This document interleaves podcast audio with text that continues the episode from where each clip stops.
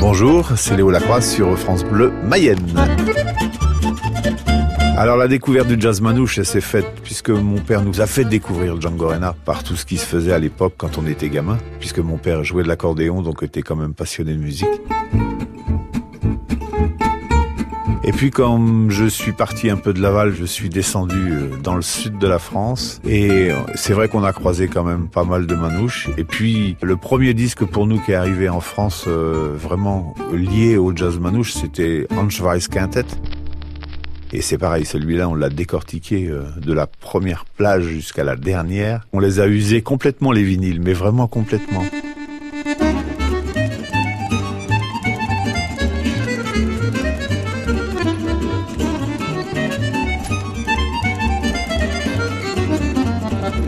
Pour des guitaristes, c'était vraiment exceptionnel quoi de découvrir ce style. C'est quand même une musique de fête, ce qui nous a toujours plu. C'est une musique de partage, c'est une musique euh, voilà, mais aussi l'aspect technique. Euh, quand tu veux travailler la guitare, euh, c'est quand même un, des styles relativement importants quoi dans, dans la technique quoi.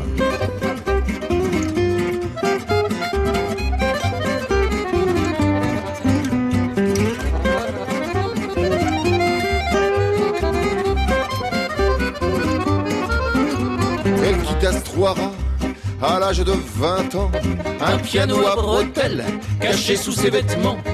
Rejoignons les plus grands musiciens du moment. La reine l'accordéon, sous vos applaudissements.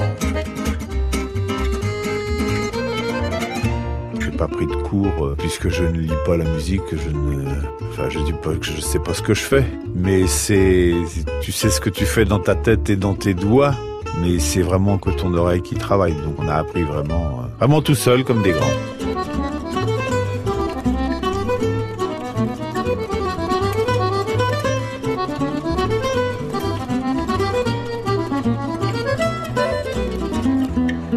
Je travaille avec des gens qui sont vraiment autodidactes et puis d'autres qui sont euh, professeurs de musique. Donc euh, c'est ce croisement justement qui est intéressant. On n'a pas du tout la même approche, mais les deux approches sont vraiment complémentaires. Ça, ça me sert et ça sert aussi aux autres, quoi.